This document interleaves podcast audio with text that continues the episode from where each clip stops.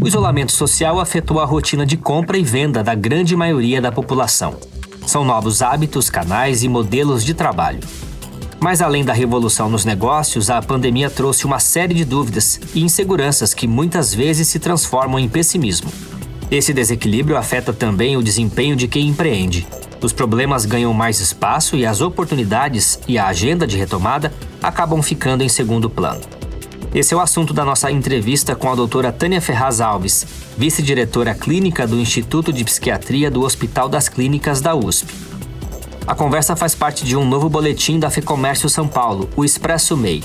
Ele reúne conteúdo 100% focado no microempreendedor individual. No final do episódio eu falo mais sobre esse conteúdo. Eu passo a palavra agora para a doutora Tânia, que começa nos contando os principais malefícios que têm crescido com a pandemia. A entrevista é de Felipe Lopes.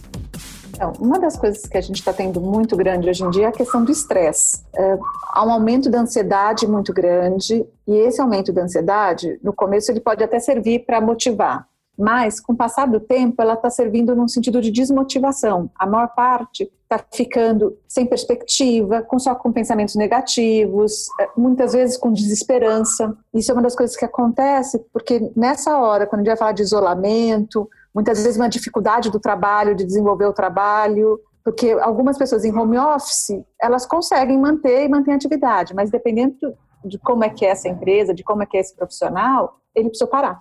E essa parada gera um desgaste muito grande. A gente está vendo muito uma queixa de questão de concentração, das pessoas não estarem rendendo, das pessoas não estarem produzindo, então como se fosse um domingo eterno, quer dizer, a, a gente perde uma noção de tempo.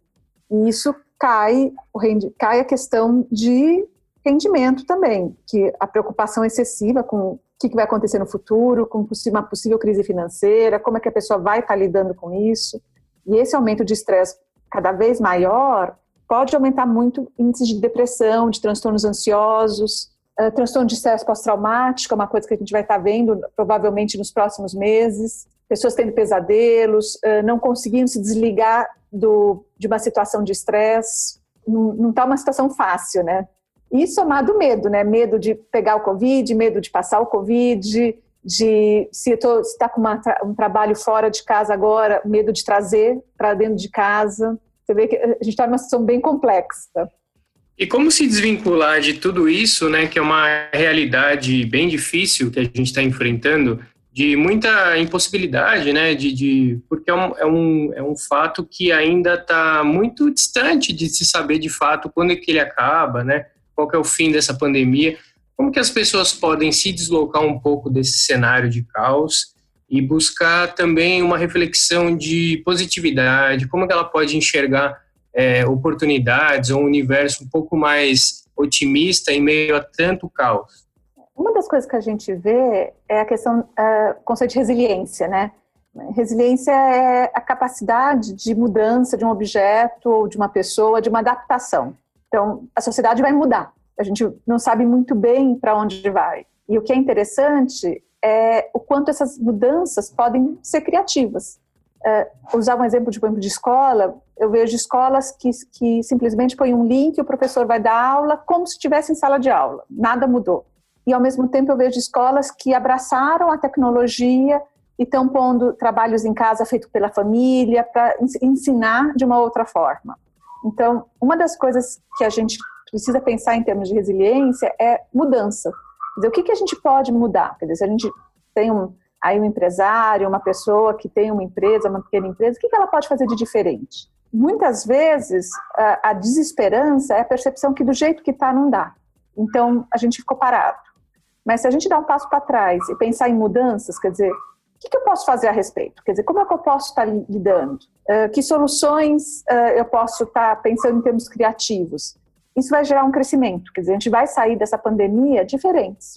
Uh, algumas questões vão estar se desenvolvendo, vão estar se descobrindo a tecnologia, por exemplo, a entrega, a venda pela internet, sites de venda, tudo isso serviu para crescer muito e conseguir mostrar, o, por exemplo, o produto. Sabe, é uma, é uma, mudança. Muita gente antes não tinha abraçado a tecnologia, agora precisa. Na área médica, por exemplo, a gente tem a telemedicina, que é uma coisa nova. que não tinha antes, não era, não era permitida o trabalho em telemedicina, e agora a gente está aí atendendo, fazendo um trabalho, conseguindo fazer à distância. Dizer, quando terminar tudo isso, a gente deu um passo para frente.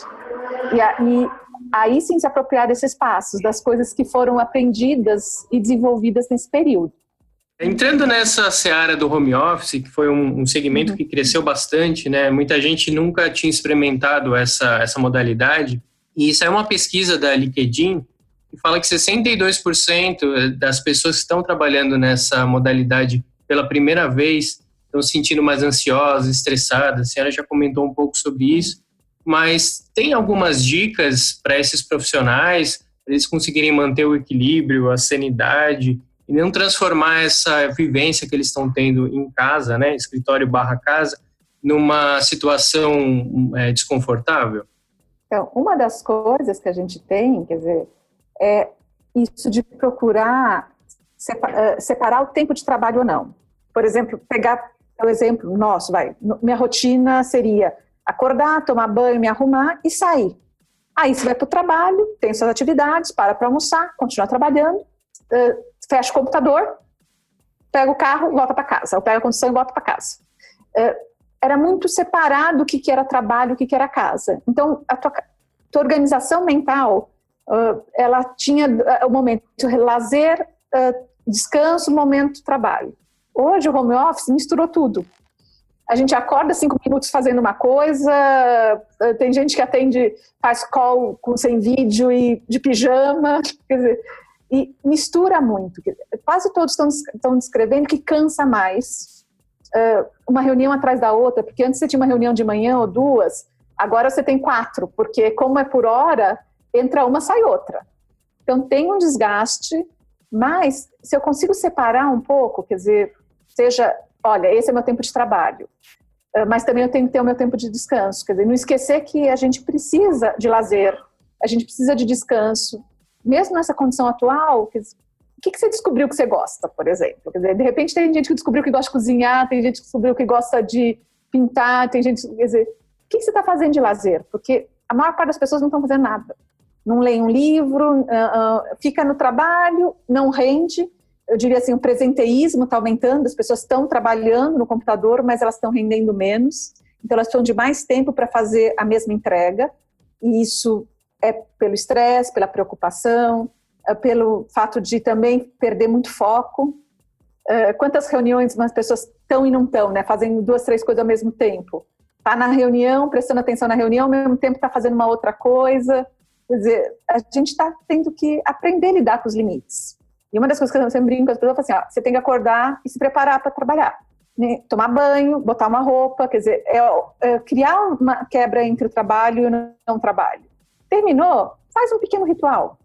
Uh, exercício de respiração, de mindfulness, por exemplo, exercícios de pequenas concentrações de coerência cardíaca, de respiração lenta, permite com que a pessoa se tranquilize quando a cabeça está a milhão por hora evitar fazer uma reunião mandando WhatsApp do celular também, ou com 10 páginas abertas na internet, respondendo WhatsApp, fazendo reunião e escrevendo texto, porque no final você não faz nada bem e só desgasta. Uma das coisas que a gente ouve muito no, no, na relação do home office, das reuniões e tudo, é que as pessoas estão mais cansadas. E aí eu pergunto, que você faz só a reunião ou você faz três coisas ao mesmo tempo? Ah, eu faço a reunião, estou respondendo WhatsApp e bobeou, estou fazendo mais alguma coisa. Então, Antes você só fazia a reunião. Você estava na reunião, estava na reunião. Agora está com a reunião, está dividindo sua atenção e isso cansa. E você não faz bem feito nenhuma das três. Então, organizar isso para que possa ser feito mais coisa de cada vez, que tenha tempo, espaço entre uma atividade e outra, criar um mini ritual de parei de trabalhar, quer dizer, fechei o meu computador, o que, que agora, agora eu mudei de, de estado de espírito, quer dizer, vou descansar, fazer um lazer, tentar, tentar criar um pouco mais em cima disso, né? Que é isso que vai gerenciar o estresse. Quer dizer, estresse vai ter. Mundo sem estresse não existe. Tudo bem, a gente está num nível mais alto do que o habitual, mas o que a gente conta é, é gerenciar esse estresse, né? Quer dizer, como é que eu gerencio e não, e não como eu não tenho. E eu Sim, imagino que a preocupação deles está muito grande, das pessoas com, com tudo, né? Com tudo que está acontecendo. E a palavra preocupação é isso. Tem uma questão que é, eu sempre ponho muito quando eu atendo, eu pergunto se o problema a pessoa tem capacidade de resolver. Porque a gente tem dois problemas. aquele que eu posso resolver, e se eu posso resolver, vamos gastar energia e resolver, e aquele problema que eu não posso resolver. Se eu não posso resolver, eu estou gastando energia à toa. É o que, que eu posso fazer para gastar menos energia para administrá-lo. Essas foram as dicas da doutora Tânia Ferraz Alves, vice-diretora clínica do Instituto de Psiquiatria do Hospital das Clínicas da USP. Se você é empresário e se interessou por esse conteúdo, eu deixo duas sugestões. Conheça o novo boletim da Fecomércio São Paulo, o Expresso MEI. Ele é focado na rotina do microempreendedor e por isso traz uma série de orientações, dicas e o principal, ferramentas para fazer o seu negócio crescer e ser mais competitivo. Superar esse momento de pandemia com equilíbrio faz parte de tudo isso. Por isso nós escolhemos a entrevista da doutora Tânia para fazer o lançamento desse conteúdo. E a entrevista continua por lá. Ela fala ainda sobre a mudança na escala de prioridades e como as empresas podem se valer dessa transformação. Minha segunda sugestão é que você navegue também pelo lab.fecomércio.com.br. É o nosso hub com as empresas. Lá você encontra, além do Expresso MEI, outros conteúdos estratégicos. Eu deixo os links aqui na descrição e agradeço a sua companhia. Com entrevista de Felipe Lopes, roteiro de Fernando Saco e edição do estúdio Johnny Days, esse foi o podcast da Fê Comércio São Paulo. Até a próxima!